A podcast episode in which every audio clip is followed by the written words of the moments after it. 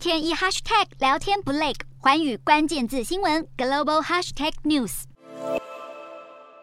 以色列与加萨走廊巴勒斯坦伊斯兰圣战组织的冲突进入到第三天，造成至少四十三名巴勒斯坦人丧命。对此，伊斯兰圣战组织七号晚间已经同意与以色列达成由埃及介入调停的停火协议。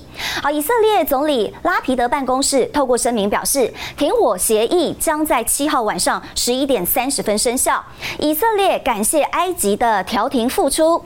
另外，加萨走廊卫生当局将当地的死亡人数上调到四十三人，其中包括十五名孩童，另外还有超过三百人受伤。